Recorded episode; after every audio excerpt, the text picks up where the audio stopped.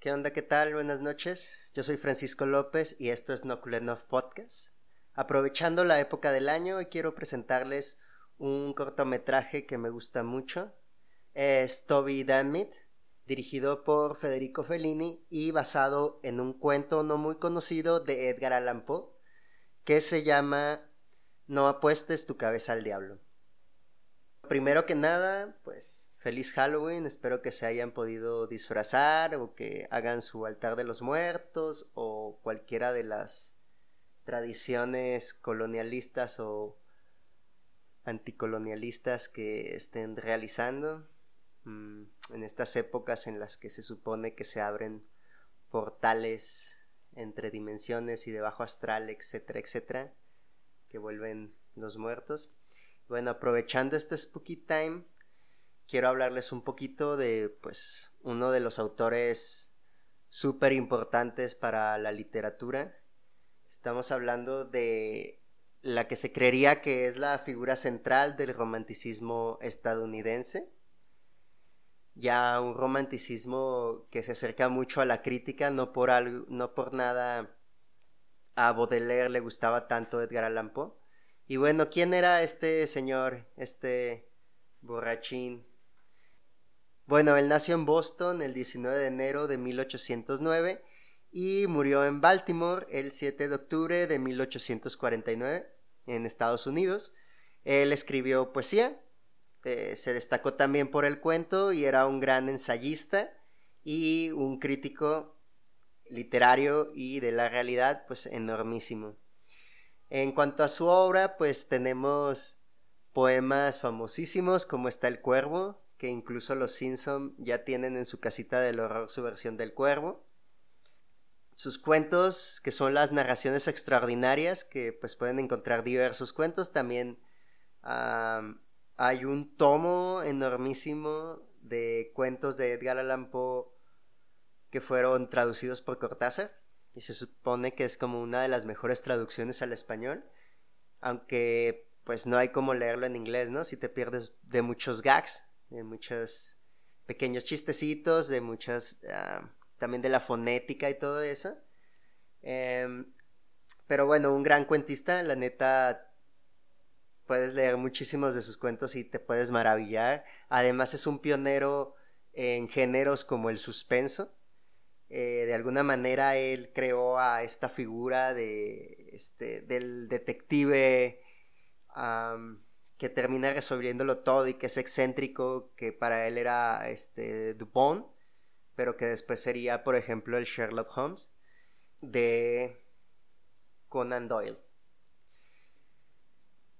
Y bueno, ¿qué más? Bueno, entre los ensayos tiene Eureka, que es un ensayo ah, filosófico, cosmogónico, etcétera bastante loco y bueno, su crítica no solamente se, se, va a detener en ensayos, sino que también la vamos a encontrar en muchos de sus cuentos, como es el caso de, de No apuestes tu cabeza al diablo. Y bueno, este, ¿qué cosas sabemos de Poe? Pues una de las cosas como que destacan es que de alguna manera era como uno de los poetas malditos, de los que nos hablaría más adelante Verlaine, por ejemplo. Y bueno, este, este señor ah, es muy curioso porque, bueno, se dice que era alcohólico, pero Edgar Allan Poe, ah, pues tenía una condición con la cual no necesitaba beber demasiado como para ponerse muy, muy borracho. Y pues ese era como un gran problema, aunque me imagino que se ahorraba muchísimo, muchísimo dinero cuando quería ponerse una peda, porque pues solo necesitaba una chela o dos. Y bueno, Poe se le conoció, por ejemplo, en Europa gracias a Charles Baudelaire.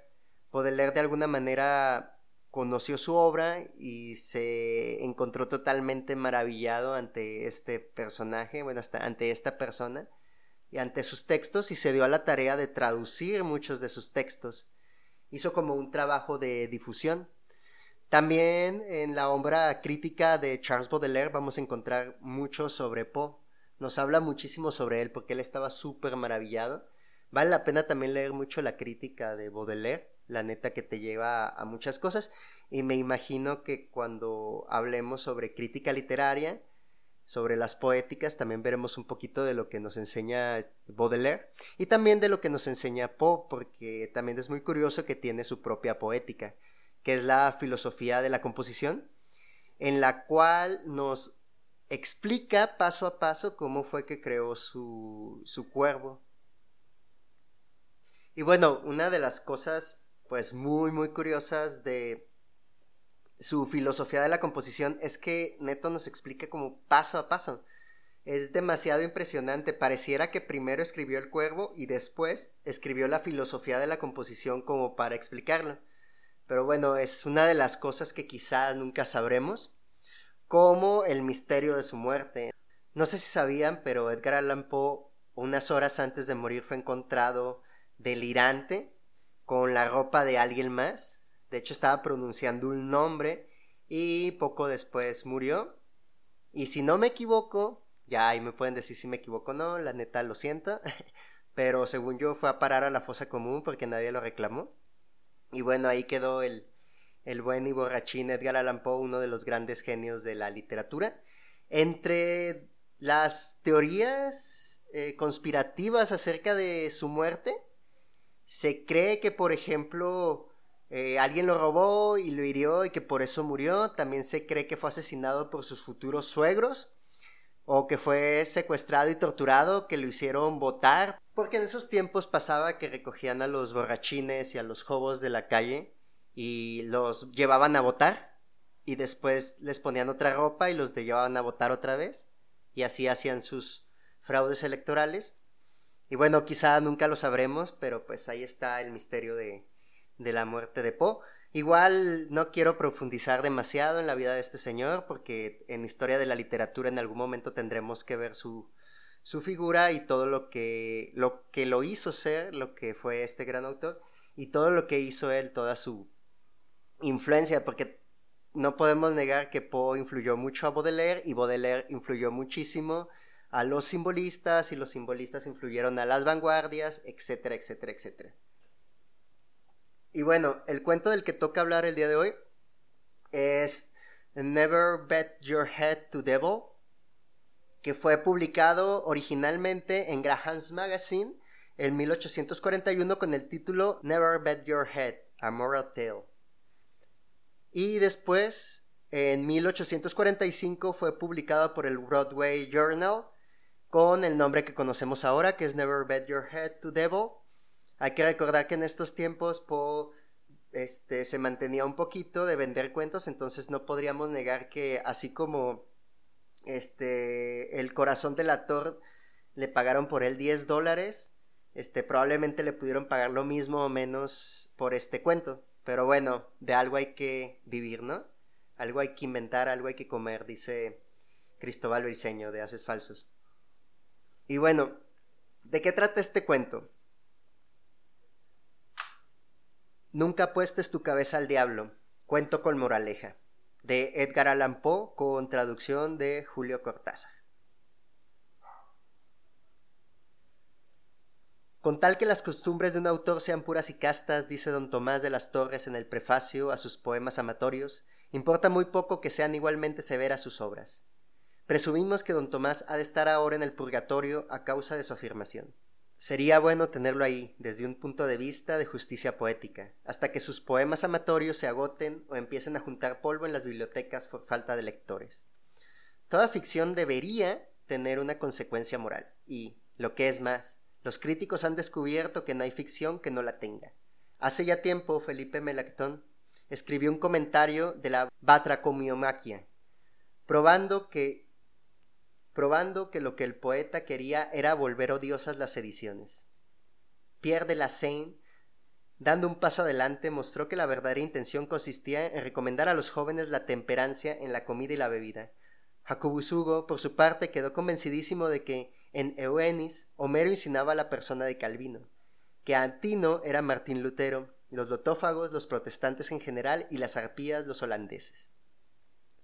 Nuestros escolastas modernos son igualmente agudos. Estos señores demuestran la existencia de un sentido oculto en los antediluvianos, de una parábola en Powhatan, de nueve ideas en Arrumi Niño y del trascendentalismo en Pulgarcito. En resumen, Se ha mostrado que ningún hombre de este mundo puede sentarse a escribir sin un profundísimo designio.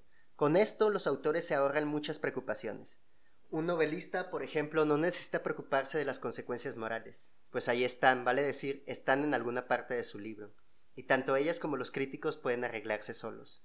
Cuando llegue el momento oportuno, todo lo que dicho caballero se proponía y todo lo que no se proponía asomará a la luz, sea en el dial o en Down Easter, conjuntamente con aquello que debería haberse propuesto y aquello que claramente intentó proponerse. Vale decir que todo se arreglará muy bien al final. No hay ninguna justificación, pues, en la acusación que ciertos ignorantes han formulado contra mí, a saber, que jamás he escrito un cuento moral o, con palabras más precisas, un cuento con moraleja. Lo que pasa es que aquellos no son los críticos predestinados a ponerme de manifiesto y a desarrollar mis moralejas. He aquí el secreto. Poco a poco, la North American Quarterly Humdrum los hará sentir avergonzados de su estupidez, pero por el momento, con el fin de aplazar la ejecución capital y mitigar las acusaciones alzadas contra mí, ofrezco el siguiente y triste relato, cuya obvia moraleja no puede ser cuestionada de ninguna manera, ya que cualquiera puede leerla en las mayúsculas que forman el título del relato. Debería reconocerse mi mérito por esta disposición, mucho más sabia que la de La Fontaine y otros, que reservan hasta el último momento la impresión que desean producir y la meten de rodón en el final de sus fábulas.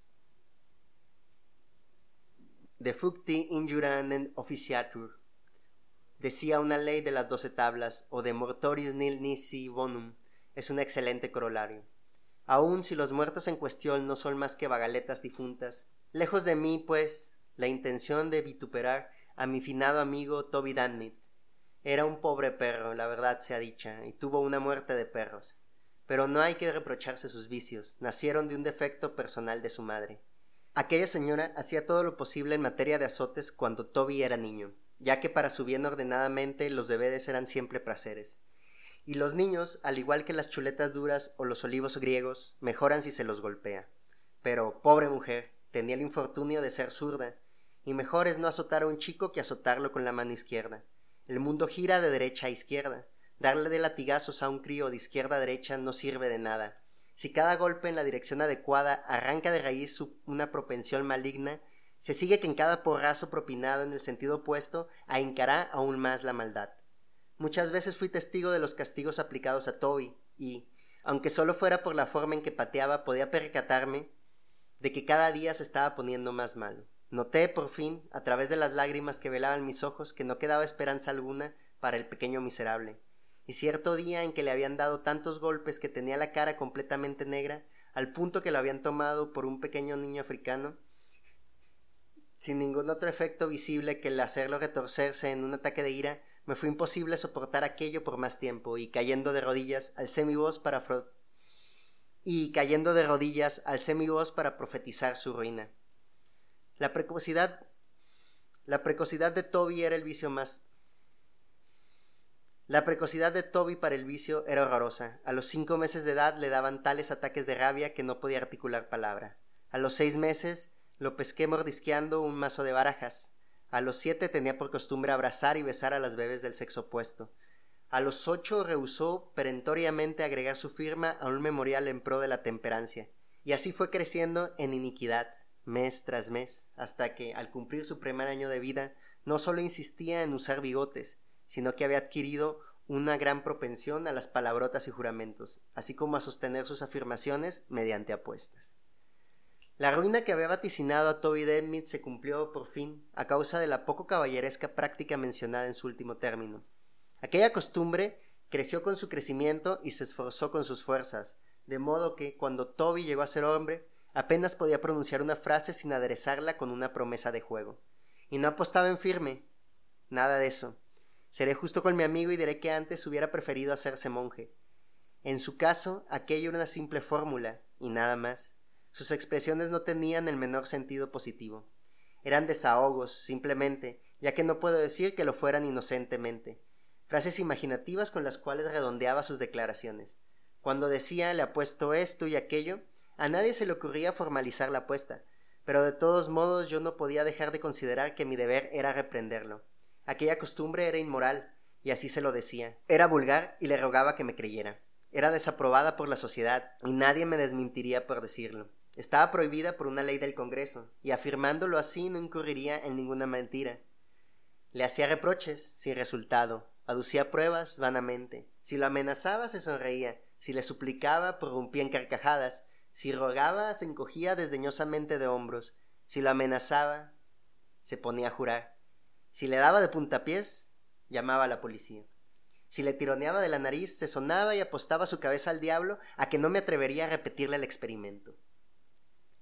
La pobreza era otro vicio que la deficiencia física de la madre de Damit había acumulado sobre su hijo. Era detestablemente pobre, y por esa razón, sin duda, sus expresiones coléricas acerca de las apuestas tomaban raras veces un giro monetario. Nadie me haría decir que en alguna oportunidad le haya escuchado figuras de lenguaje tales como le apuesto a usted un dólar, por lo regular decía le apuesto lo que quiera, o le apuesto cualquier cosa, o bien, mucho más significativamente, le apuesto mi cabeza al diablo. Esta última fórmula era la que parecía agradarle más, quizá porque envolvía menos riesgo. Pues Damit se había vuelto muy parsimonioso. Si alguien le hubiera aceptado la apuesta, poco habría perdido, dado que tenía la cabeza muy pequeña. Pero esta es una observación personal y no estoy nada seguro de poder atribuírsela con justicia. De todos modos, la frase en cuestión se le pegaba más y más, a pesar del impropio que resultaba que un hombre apostara todo el tiempo su cerebro como si fuese un billete de banco. Empero, la perversa naturaleza de mi amigo no le permitía darse cuenta de ello. Terminó por abandonar todas las restantes fórmulas, entregándose de lleno a le apuesto mi cabeza al diablo. Con una pertinancia y una exclusividad que me desagradaban tanto como me sorprendían. Siempre me repelen aquellas circunstancias que no puedo explicarme. Los misterios obligan a un hombre a pensar, con lo cual su salud se perjudica. A decir verdad, había algo en el aire con el que Mr. Demmit pronunciaba aquella ofensiva expresión, algo en su modo de enunciarla, que primero me interesó y luego me hizo sentirme muy preocupado. Algo que, a falta de un término más preciso, se me permitirá calificar de extraño pero que Mr. Coleridge hubiera llamado místico, Mr. Kant panteístico, Mr. Carlyle retorcido y Mr. Emerson hiperenigmático. Aquello empezó a no gustarme nada. El alma de Mr. Damit estaba en peligro. Resolví emplear toda mi elocuencia a fin de salvarla. Prometí consagrarme a él como San Patricio en la crónica irlandesa se consagró al sapo, vale decir, cito, despertándolo a su verdadera situación. Me puse a la tarea de inmediato. Una vez más me preparé para reprochar su lenguaje a mi amigo. Una vez más reuní mis energías para una tentativa final de reconvención. Cuando hube terminado mi conferencia, Mr. Damit se permitió algunas actitudes sumamente equívocas. Durante unos instantes guardó silencio, limitándose a mirarme interrogativamente a la cara. Luego la dio la cabeza, mientras alzaba muchísimo las cejas. Tendiendo las palmas de sus manos, se encogió de hombros. Guiñó a continuación el ojo derecho, repitiendo la operación con el izquierdo. Inmediatamente cerró los dos ojos, apretando mucho los párpados. Los abrió a continuación de tal manera que me alarmé seriamente por las consecuencias. Aplicándose el pulgar a la nariz, consideró oportuno efectuar un indescriptible movimiento con el resto de los dedos. Por fin Colocando los brazos en jarras, condescendió a contestarme. Solo recuerdo los titulares de su discurso. Me estaría muy agradecido si me callaba la boca. No tenía ninguna necesidad de mis consejos. Despreciaba mis insinuaciones. Era lo bastante crecido como para cuidarse a sí mismo. ¿Lo creía todavía el bebé Damit? ¿Pretendía insinuar alguna cosa sobre su carácter? ¿Me proponía insultarlo? ¿Estaba loco? ¿Estaba mi madre enterada, en una palabra, de que yo había salido de casa sin permiso? Me hacía esta última pregunta considerándome capaz de responder la verdad, y se declaraba dispuesto a creer en mi respuesta. Una vez más me preguntaba explícitamente si mi madre estaba enterada de que yo había salido solo de casa. Mi confusión, agregó, me traicionaba, y por lo tanto estaba dispuesto a apostarle la cabeza al diablo a que mi buena madre no estaba enterada. Mr. Dammit no se detuvo a esperar mi réplica. Girando sobre los talones se alejó con precipitación muy poco digna. Y más le valió haberlo hecho así. Me sentí injuriado. hasta colérico, hubiera querido recoger por una vez su insultante apuesta, hubiera ganado para el archienemigo la mínima cabeza de Mr. Dammit. Pues la verdad es que mi mamá estaba perfectamente enterada de mi momentánea ausencia del hogar. Pero Cora Shelfa Midayhead, el cielo trae alivio, como dicen los musulmanes cuando alguien les pisa los pies. Había sido insultado mientras cumplía con mi deber y soporté el insulto como un hombre.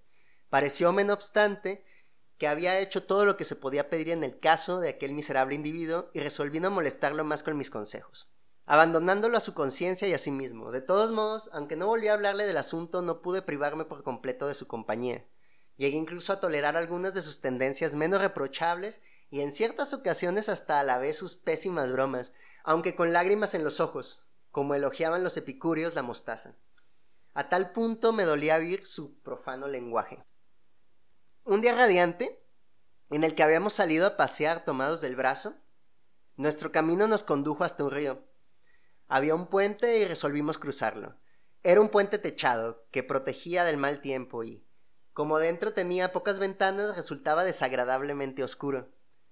Cuando penetramos, el contraste entre el brillo exterior y la penumbra influyó penosamente en mi ánimo. No así en el desdichado Damit, quien apostó enseguida su cabeza al diablo a que yo estaba melancólico. Por su parte parecía de excelente humor, quizá en exceso, lo cual me hace sentir no sé qué rara sospecha. No me parece imposible que fuera víctima de algún trascendentalismo. Pero no soy tan versado en el diagnóstico de esta enfermedad como para afirmar nada y, por desgracia, ninguno de mis amigos de Dial se hallaba presente. Sugiero la idea, no obstante, a causa de una cierta austera bufonería que parecía haber invadido a mi pobre amigo, induciéndolo a comportarse como un estúpido. Nada podía disuadirlo de deslizarse y saltar por encima o por debajo de cualquier cosa que se le cruzara en el camino. Todo esto gritando o susurrando palabras o palabrotas, a tiempo que su rostro conservaba una profunda gravedad. Realmente yo no sabía si tenerle lástima o emprenderla a puntapiés contra él. Por fin, cuando habíamos atravesado casi todo el puente y nos acercábamos a su fin, nuestra marcha se vio impedida por un molinete. Pasé como corresponde en estos casos, es decir, que hice girar el molinete, pero esto no convenía al capricho de Mr. Dammit. Insistió en saltar sobre el molinete, afirmando que era capaz de hacer al mismo tiempo una pirueta en el aire. Ojo, en la versión original es hacer la forma de una paloma con los pies. Pero bueno, sigamos con la traducción de Cortázar. Pues bien, hablando seriamente, no me pareció que pudiera hacerlo. Las mejores piruetas en cualquier estilo las ha hecho mi amigo Mr. Carlyle. Y sé muy bien que, así como no sería capaz de hacer esta, tampoco podría hacerla Toby Dammit. Así se lo dije, agregando que era un fanfarrón y que hablaba por hablar.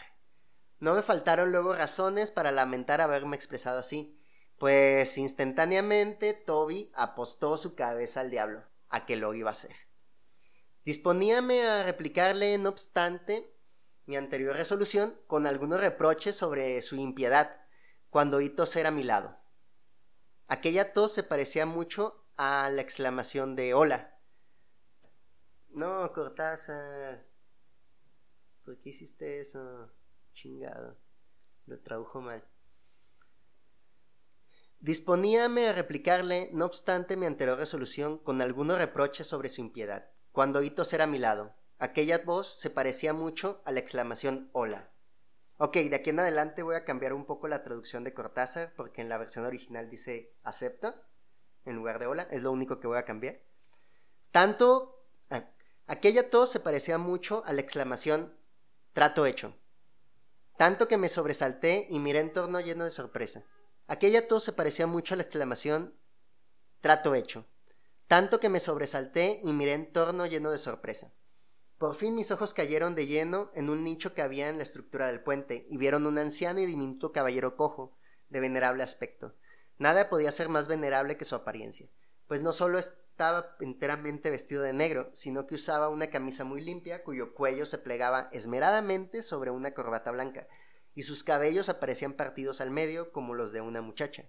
Apoyaba pensativamente las manos en el estómago y tenía los ojos en blanco.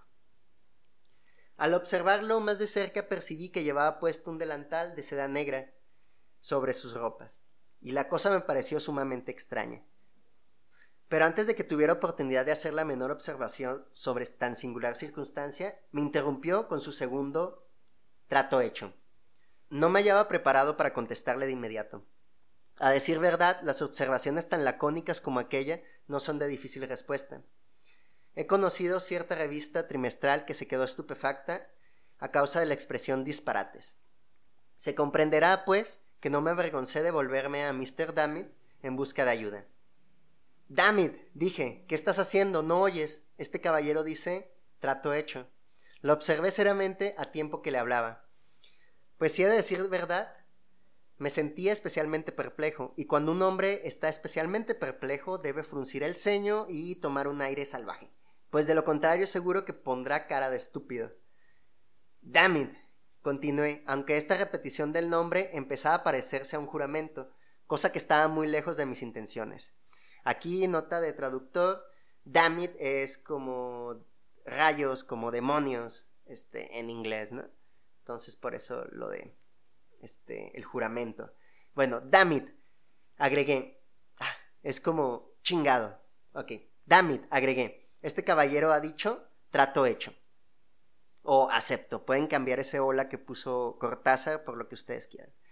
No tengo intención de sostener que mi observación era profunda, pero he notado que el efecto de nuestras palabras no siempre está de acuerdo con la importancia que tienen para nosotros. Si hubiera hecho estallar una bomba a los pies de Mr. Dammit, o le hubiese golpeado en la cabeza con los poetas y poesías de Norteamérica, no lo hubiera visto tan trastornado como cuando me dirigí a él con aquellas palabras simples. Dammit, ¿qué estás haciendo? ¿No oyes? El caballero dice acepto o trato hecho. No me digas, jadeó por fin, después de pasar por más colores que los que enarbora sucesivamente un barco pirata cuando se ve perseguido por otro de guerra. ¿Estás seguro de que dijo eso? En fin, de todas maneras, ya estoy pronto, y lo mejor es poner al mal tiempo buena cara. Ahí va, pues, trato hecho. Al oír esto, el diminuto caballero pareció muy complacido, Dios sabe por qué. Saliendo del hueco que había ocupado hasta entonces, avanzó cojeando con un aire muy gentil y estrechó la mano de Damit mientras lo miraba en la cara con el más auténtico aire de bondad que pudiera imaginar un ser humano. Estoy absolutamente seguro de que usted ganará, Damit, dijo con una sonrisa llena de franqueza. Pero de todos modos tenemos que hacer una prueba, aunque no sea más que por mera formalidad. Trato hecho, repitió mi amigo, quitándose la chaqueta con un profundo suspiro y atándose un pañuelo de bolsillo a la cintura, y modificando indescriptiblemente su expresión al revolver los ojos y dejar caer las comisuras de la boca. Trato hecho, agregó, repitiendo la palabra después de una pausa y desde ese instante no le oí pronunciar ninguna otra que no fuese el consabido trato hecho. Pues bien, me dije, he aquí un silencio bastante notable por parte de Toby Dammit, y sin duda es consecuencia de toda su verbosidad anterior. Un extremo induce al otro. Me pregunto si se habrá olvidado de las numerosas preguntas que me hizo con tanta fluidez el día en que le propiné mi última conferencia. De todas maneras parece que se ha curado del trascendentalismo. Trato hecho, prorrumpió Toby como si hubiera estado leyendo en mis pensamientos, y mirándome con la cara de una oveja decrépita en una pesadilla. El anciano caballero lo tomó del brazo y lo condujo un trecho hacia el interior del puente, a cierta distancia del molinete. Estimado amigo, dijo, considero mi deber concederle todo este terreno para tomar impulso.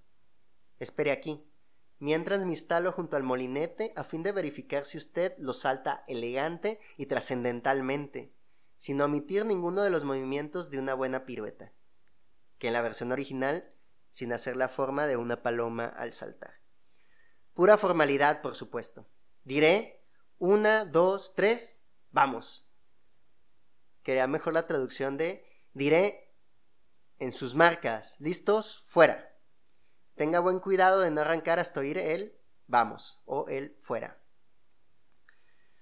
Colocóse al lado del molinete, hizo una pausa como si se sumiera en profunda reflexión, luego miró hacia arriba y, según me pareció, sonrióse ligeramente, tras lo cual se ajustó las cintas del delantal, observó largamente a Damit y finalmente dio la orden convenida.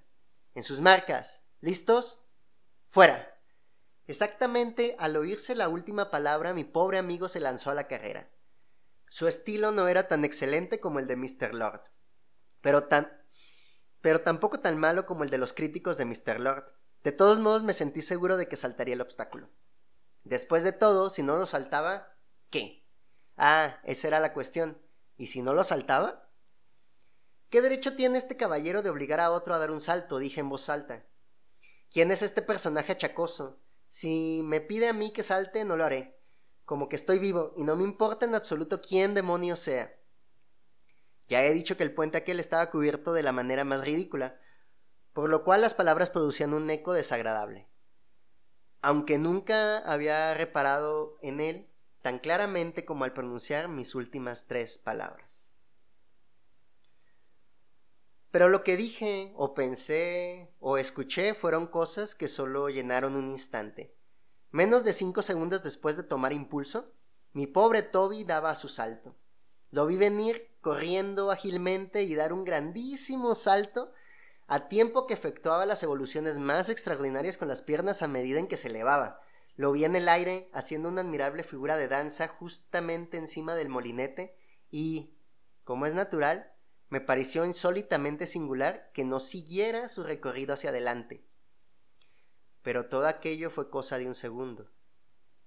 Antes de que tuviera tiempo de hacer la menor reflexión profunda, vi a Mr. Damit que se desplomaba de espaldas, y del mismo lado del molinete de donde se había elevado. Y al mismo tiempo vi que el anciano caballero salía corriendo a toda velocidad, tras de recoger y envolver en su delantal alguna cosa que acababa de caer desde la oscuridad de la techumbre del puente, justamente sobre el molinete. Me quedé profundamente estupefacto ante todo esto, pero no tuve tiempo de pensar, pues Mr. Dammit estaba curiosamente inmóvil, por lo cual deduje que se sentía muy agraviado y que necesitaba de mi ayuda.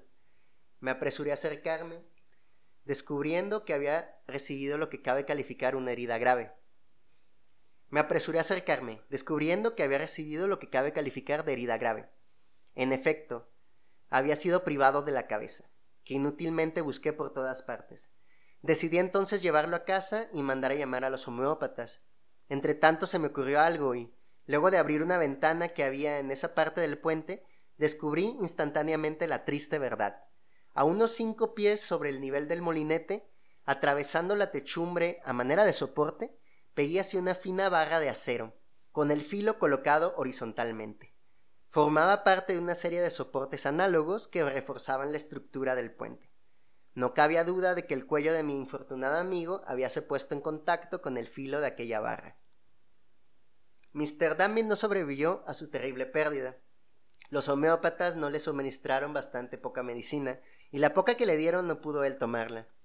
Al final empeoró y acabó muriéndose, dando con ello una lección a todos los seres de vida desenfrenada. Regué su tumba con mis lágrimas, agregué una barra siniestra en el escudo de armas de su familia y, a fin de cubrir los gastos generales de su funeral, envié una cuenta sumamente moderada a los trascendentalistas. Los villanos se negaron a pagarla, por lo cual hice exhumar de inmediato a Mr. Damit y lo vendí como alimento para perros. Uf. Y bueno, este fue el cuento No apuestes tu cabeza al diablo de Edgar Allan Poe con una traducción de Cortázar que hace falta actualizar y la neta, ¿por qué no? Mexicanizar. Pero bueno, eso es otra historia. Ah, hay que resaltar, pues, aparte de, pues, cómo este cuento es un poquito diferente a todos los demás, como no es tan famoso como muchos de los cuentos de Poe, como El corazón del actor o La máscara de la muerte roja la caída de la casa Usher, el gato negro, etc. Pero bueno, es un cuento bastante especial. En lo personal me gusta mucho, ya les daré mi comentario personal sobre el cuento, pero me gusta mucho. Eh, está dividido en dos partes, como se pueden dar cuenta. Primero es una introducción eh, que parece como un ensayo, en la cual hay como una disertación acerca de qué tanto la moral tiene que afectar a la, a la literatura o a la creación y al arte, ¿no? Y tiene que ver mucho también con el compromiso en el arte. Y esto lo vamos a ver después en, en el Toby Damit de, de, Federico Fellini, porque también va a haber un poquito de reflexión acerca de, del compromiso del arte y del contenido sociológico, etcétera, etcétera. Y bueno, de la moral en el arte tal cual, ¿no? Y la segunda parte del cuento es el cuento en sí, la historia que nos cuenta este narrador, que podría ser el mismo Poe, acerca de su compita que le encanta apostar, apuesta su cabeza al diablo, pierde su cabeza. En este cuento encontramos muchísimas referencias, muchas, muchas referencias. Eh, Poe no suele meter tantas referencias, parece un cuento de, de Borges, en el cual no te puedes topar más de eh, un párrafo. Bueno, yo sé que hay cuentos de Borges donde no hay intertextos, pues, pero muchos cuentos de Borges en los cuales no puedes pasar un párrafo sin que haya alguna cita, ¿no? Algún autor. Y bueno, hablando de autores, vamos a encontrar a don Tomás de las Torres, a Philip Malacton, a Pierre Lassane, a Jacobus Hugo, a Homero, a Lutero, a Calvino, a La Fontaine, a Coleridge, a Kant, a Emerson, a Epicuro. Entre los temas por ahí mencionan el Purgatorio de Dante, mencionan la Odisea de Homero, eh, ojo, mencionan las tablas del Antiguo Testamento, mencionan un dicho musulmán y hacen referencias al cristianismo. Estas tres, ah, bueno, las tres religiones más populares del mundo también van a aparecer en el corto de Fellini, en una pequeña parte al inicio, pero bueno, ya que veamos lo del corto vamos a recordar un poquito de esto. Y también está la referencia súper, súper clara al trascendentalismo, que en algún momento Poe dijo que no, que no le estaba echando tanto al trascendentalismo, pero pues ahí vemos como un ataque, ¿no? ¿Qué es el trascendentalismo? Bueno, es un movimiento filosófico, político y religioso eh, estadounidense que se dio entre 1836 y 1860. Nos habla un poquito sobre, pues, que todos tenemos un Dios interior, se basa un poquito como en el pensamiento intuitivo, nos dice que nuestra alma es idéntica al alma del mundo, que todos compartimos la misma alma. Se ha asociado mucho a Emerson, que es también uno de los papás de los pollitos de la literatura gringa, y a amigos suyos como Whitman o como Trudeau.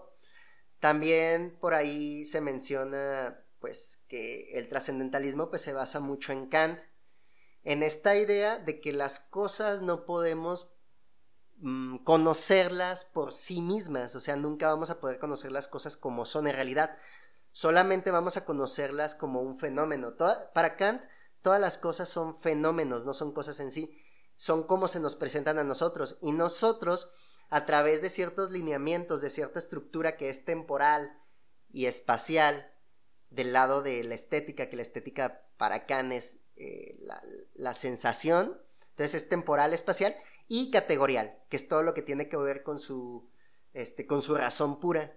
Y eh, bueno, ¿qué quiero decir con esto? Y con lo que Kant llama el giro copernicano, que va a ser él, y es hablarnos de que el centro del mundo, bueno, que las cosas no existen en sí mismas, sino que todos los seres humanos las vemos como las vemos a través de nuestra concepción del tiempo, del espacio y muy importante de nuestra razón. Entonces se podría decir que cada ser humano eh, proyecta su sujeto contra el mundo, es decir, el mundo no es en sí como es, sino que nosotros lo percibimos de cierta manera y le damos forma, nosotros cada uno.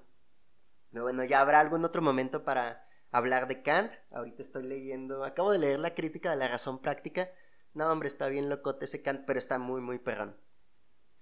Pero bueno, esto es todo en cuanto al cuento de Edgar Allan Poe. Igual las y los invito a que le den ojeada a ese y muchos más cuentos de Poe. La neta era un vato genial.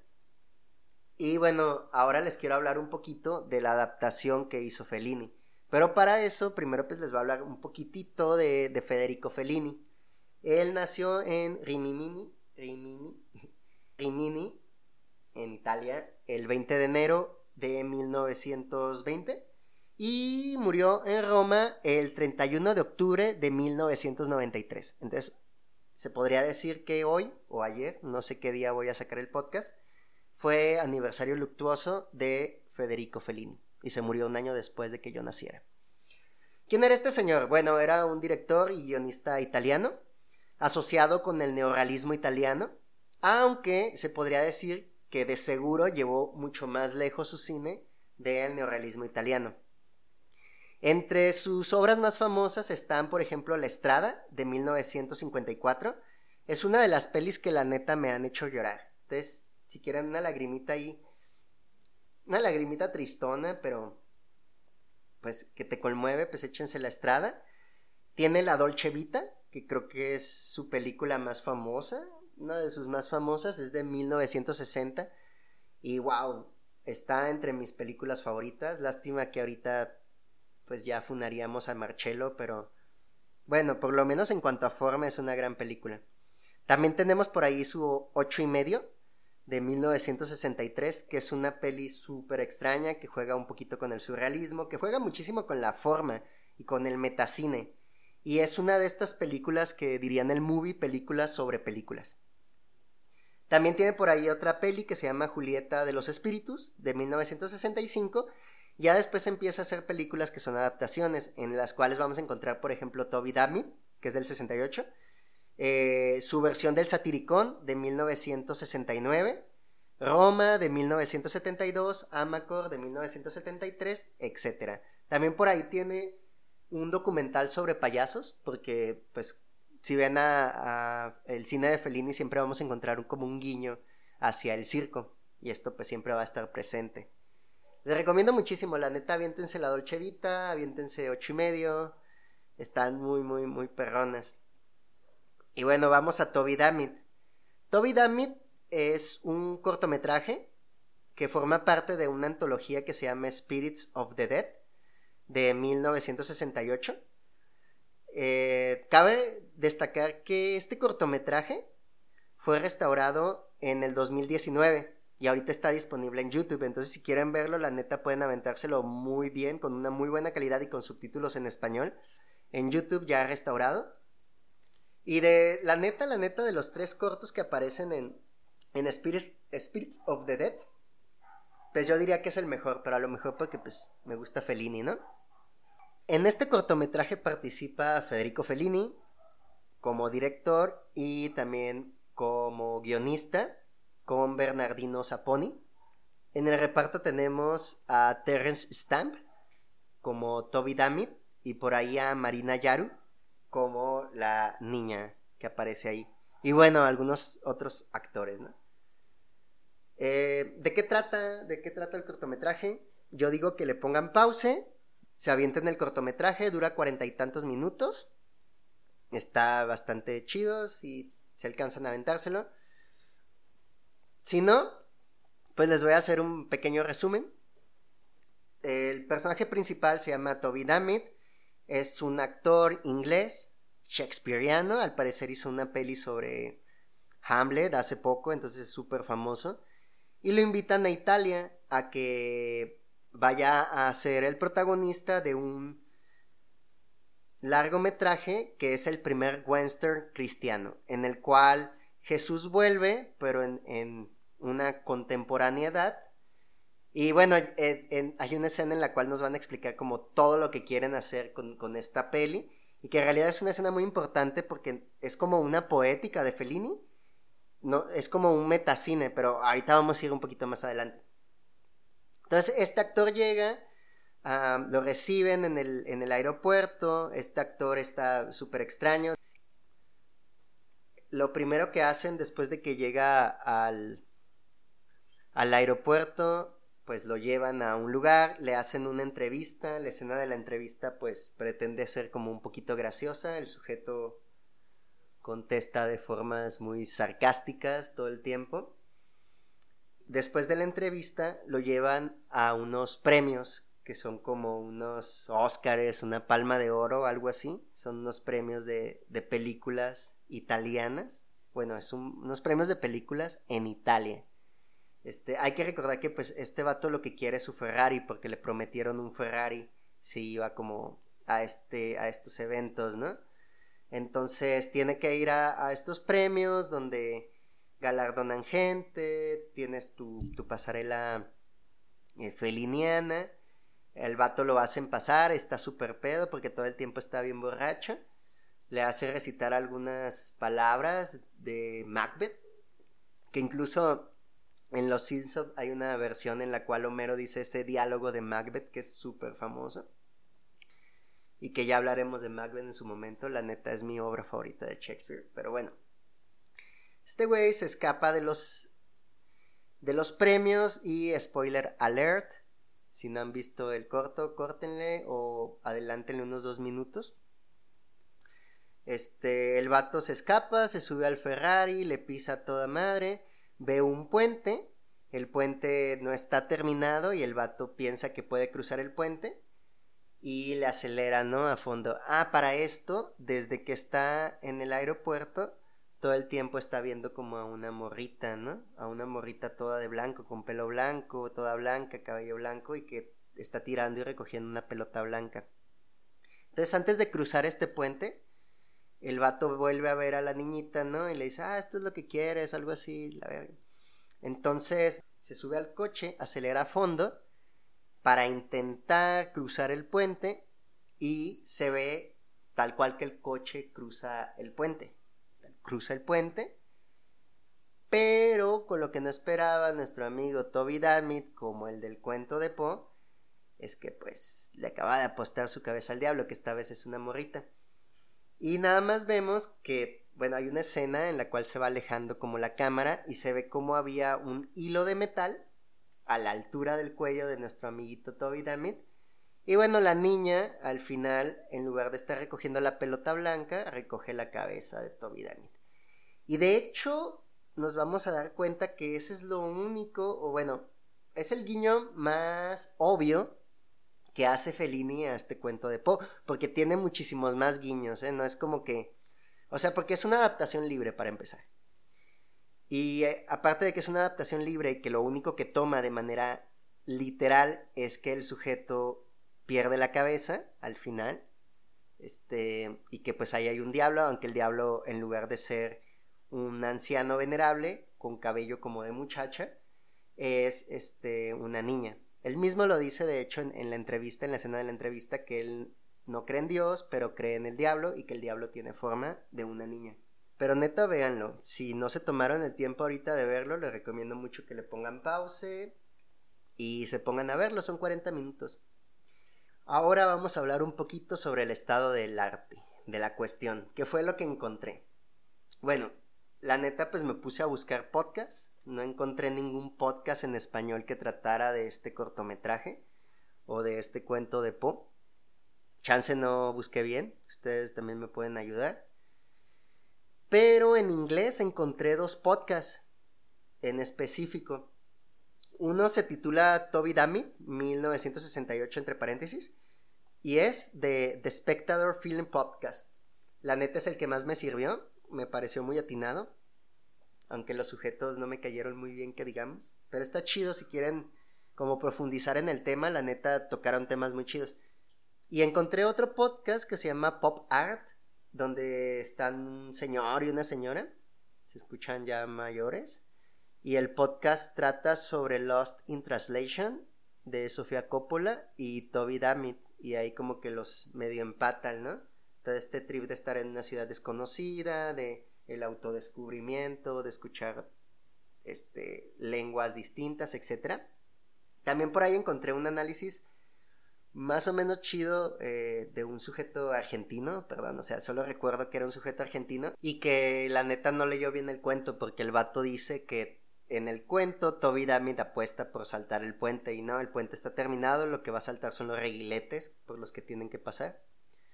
Y bueno, también encontré algunos artículos científicos, la neta ninguno aportaba lo suficiente. En general, este, en cuanto al cortometraje, tenemos pues los personajes. Para empezar, tenemos primero a Toby Dammit. Ya como les había dicho, es un actor chespiriano, es un alcohólico. Se supone que los lineamientos que pedía Fellini para el vestuario era, eh, cito, vestido como Poe, pero sin bigote. Y pues lo logra, ¿no? De hecho, el vato trae como. Trae un outfit muy, muy chido, como de color púrpura morado. Tirándole como al, al siglo XVIII, no sé.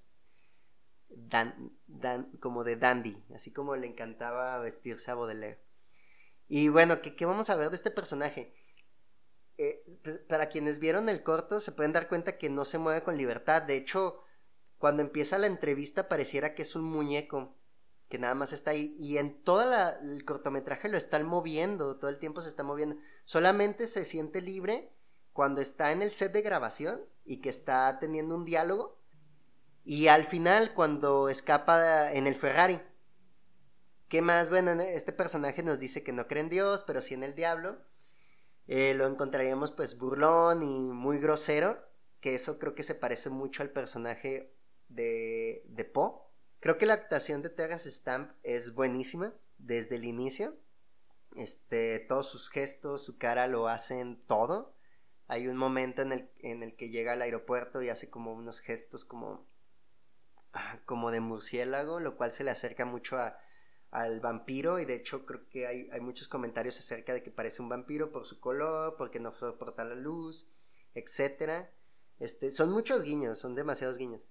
Pero bueno, este es un cuanto a Toby Dammit. Después tenemos a la niña que se supone que es el diablo y que lo está siguiendo, ¿no? Y que al parecer solo él puede verla.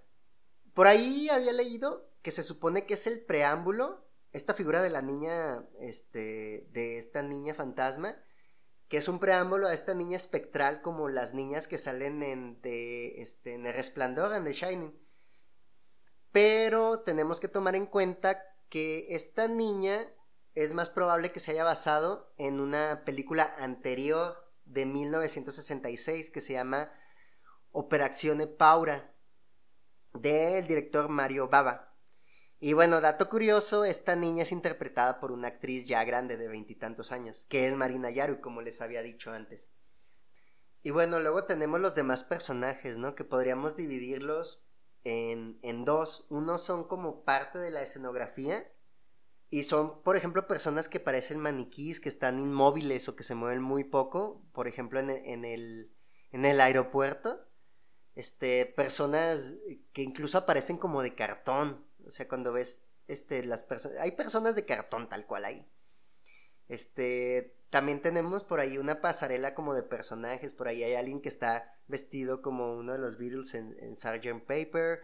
Este. También tenemos por ahí.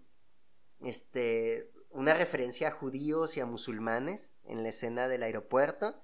Y también pues están obviamente este, la referencia también al cristianismo con las monjas y con el cardenal que va por él, no sé si sea un cardenal.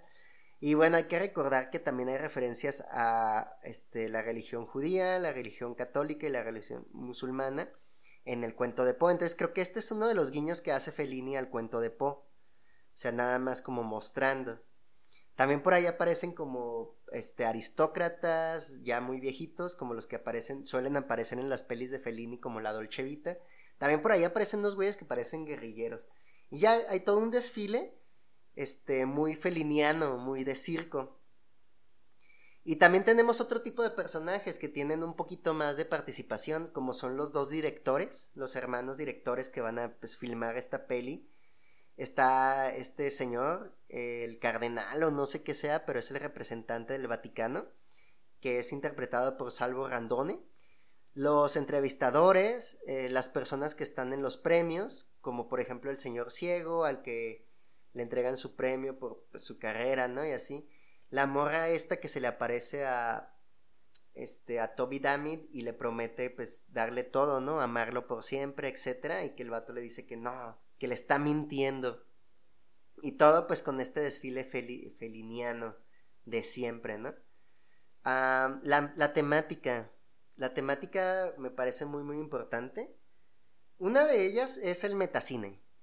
Yo diría que eh, Toby Dammit de, de Fellini es una poética de Fellini. Este también es como una crítica y muchos dicen que es como una continuación de ocho y medio, que es, que es esta película que quería hacer Guido en ocho y medio. Nunca lo sabremos, la neta, pero a mí me, me parece fascinante esta parte en la cual se convierte como en un metacine. También entre las temáticas podríamos encontrar como el descenso, esto de lo cual habla Sartre acerca de Baudelaire, que es el descender alegremente, que es con el alcoholismo, tanto de Toby Demit como de Edgar Allan Poe.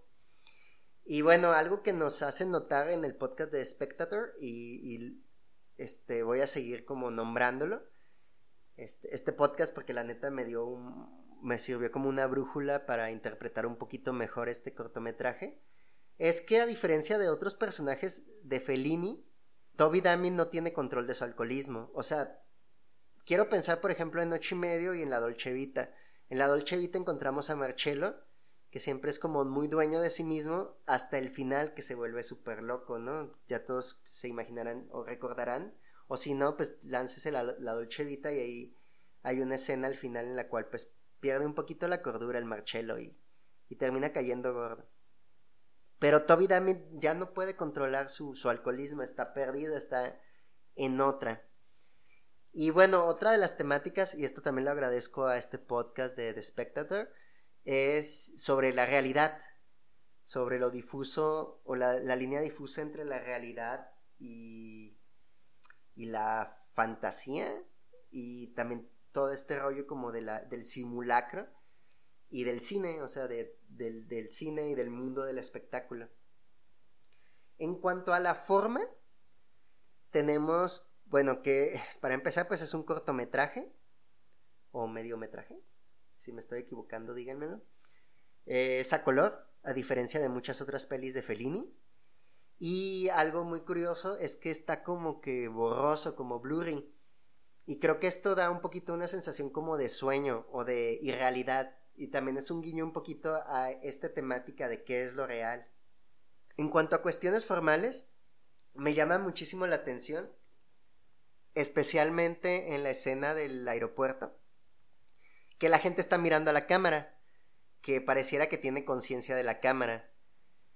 Y como si estuvieran todos en un estudio, pero a la vez en esta parte del aeropuerto no es que estén viendo a una cámara, es que se supone que están viendo a Toby Damit. Y eso me hizo pensar mucho en el cine en primera persona, el POV. Porque, por ejemplo, en la, Dolce Vita hay una escena que me gusta muchísimo. Y si no han visto la Dolce Vita, pues espero que cuando la vean se den cuenta de esta parte. Es justo antes de la velada en la casa de Steiner, del amigo de, Marcello. Y es una escena en primera persona que inmediatamente se convierte en tercera persona. Es como un, leve giro. Y esto pasa también en el aeropuerto en Toby Damit, que toda la parte de la pasarela del, aeropuerto está en primera persona con los ojos de Toby Damit. Y en cuanto se topa con el representante del Vaticano, cambia a una tercera persona. Y les digo, esto lo encontré en la Dolce Vita, tanto en antes de la velada de Steiner como al final, cuando la muchachita mira los ojos al espectador. Y me puse a buscar, pues, pelis, ¿no? Que, que trataran sobre la primera persona, porque yo ingenuamente, como poco conocedor del cine, pensaba que la primera persona se había inventado hasta que habían inventado los videojuegos, en específico los shooters. Porque pues los shooters es pues, una cosa como totalmente en primera persona, ¿no? Si vamos desde Doom. Y de hecho si quieren aventarse, por ejemplo, la historia de, de los shooters, y también un poquito de la primera persona, váyanse al canal de Dayo en, en YouTube. La neta está muy, muy, muy perro y hace una muy buena historia de los shooters. Y bueno, en películas encontré por ahí un blog que se llama Cinemanía, un artículo que se llama Con los ojos prestados y que estaba dedicado a una peli del 2015 que se llama Hardcore Henry de Ilya Nashuler y creo que ese güey también dirigió un video de The Weeknd que se llama False Alarm, que es todo en primera persona como si fuera un videojuego, Cabin Call of Duty. Y bueno, les voy a dar la lista esta de, de Cinemanía de las pelis en primera persona.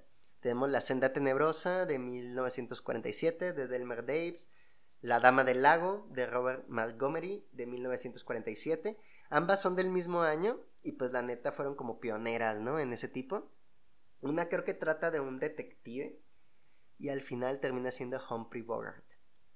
Luego nos brincamos al 99 con el proyecto de la bruja de Blair, que es una primera persona pero ya con una con una cámara, entonces no sé qué tan primera persona sea.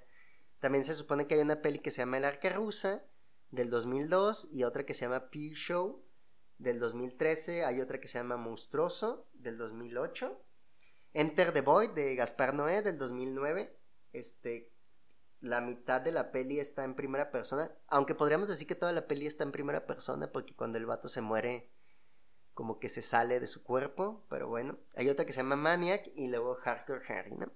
Y así hay un listado, entonces, pues no sé, yo creo que ahí, ahí está como un tema de investigación sobre películas en primera persona.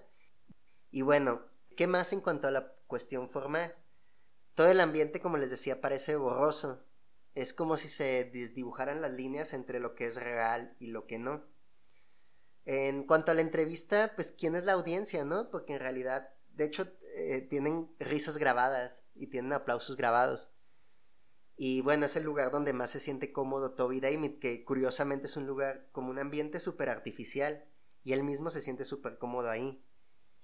Luego tenemos este, la exageración de Fellini y, y, todos estos recordatorios de lo que es real y lo que no, ¿no? Porque de hecho todos los personajes su actuación es súper exagerada en, esta, en este cortometraje.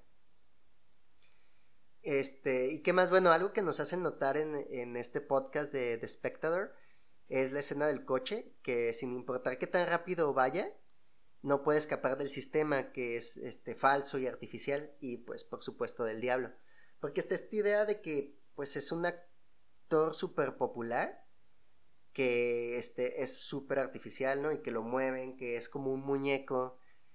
Eh, incluso cuando va en el coche hay una parte en la cual eh, está cruzando como las calles de Roma y en una calle así como si nada hay como este iluminaciones, ¿no? En medio de la calle, como si todo Roma fuera también un escenario o como diría Shakespeare, ¿no? Todo el mundo es un escenario.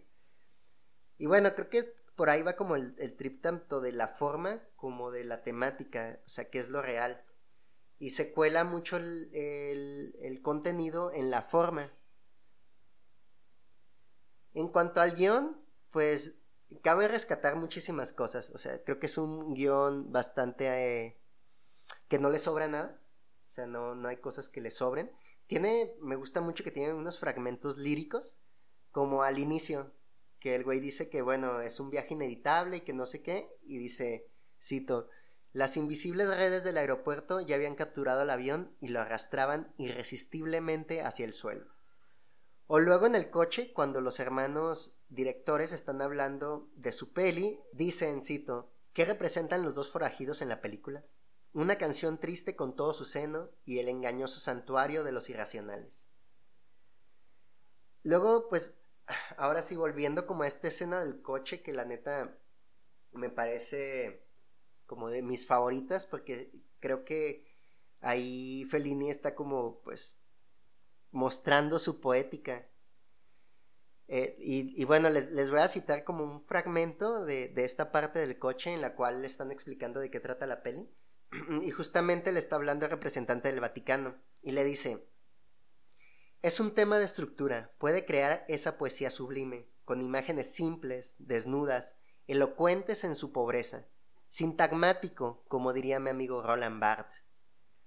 Y bueno, eso, eso me hizo pensar, wow, o sea, bueno, aparte de que este, este señor se cree amigo de, de Barthes, de Barthes, de Barthes, me hizo pensar mucho en el grado cero de la escritura, que es este, este libro de Roland Barthes, en el cual habla de una literatura como la que hacen Albert Camus o como la que hace Juan Rulfo, estas oraciones simples, como lo que intenta hacer, por ejemplo, la prosa de Roberto Bolaño, que es una poesía simple, que no necesita adornos, y digo Bolaño, eh, Bolaño como narrador, no como poeta. Y es lo mismo que, creo que intentaba o buscaba hacer este, Charles Baudelaire y después intentaba hacer eh, Rambo con la prosa y con toda esta consagración de la prosa. Pero bueno, aquí, ¿qué es lo que nos está diciendo? Pues que, que está buscando que las imágenes sean bonitas por sí mismas, que no haya como un adorno, que no tengan más, o sea, que, que por sí mismas y por su estructura, que recordemos que Barthes es estructuralista y postestructuralista, que la estructura de la que la forma de la obra sea lo importante y sea lo bonito y no tanto el contenido a lo mejor.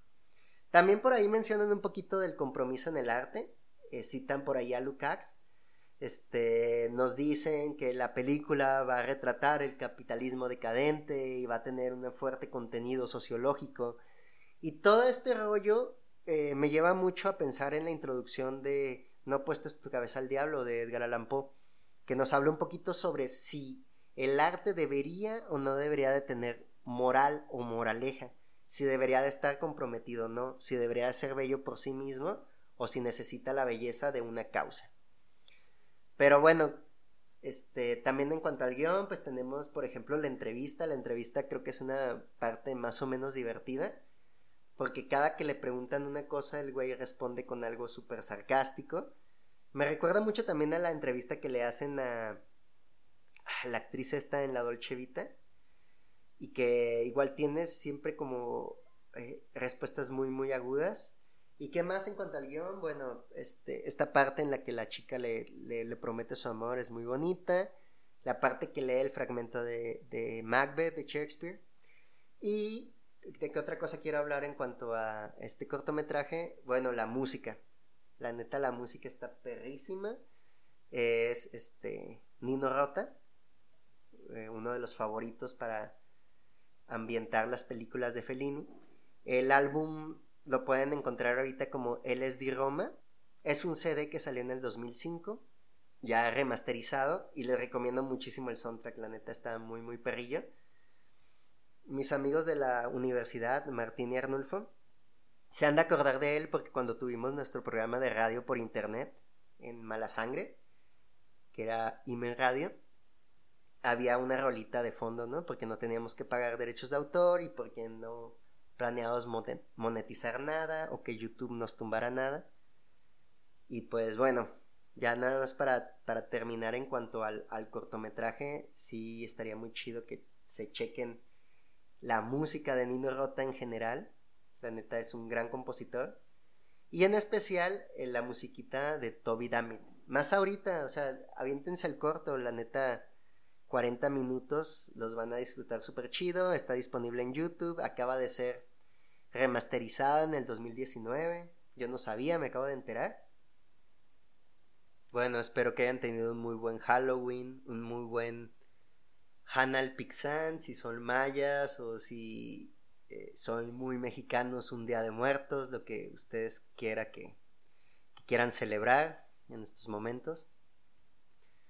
Este fue Nokulenov.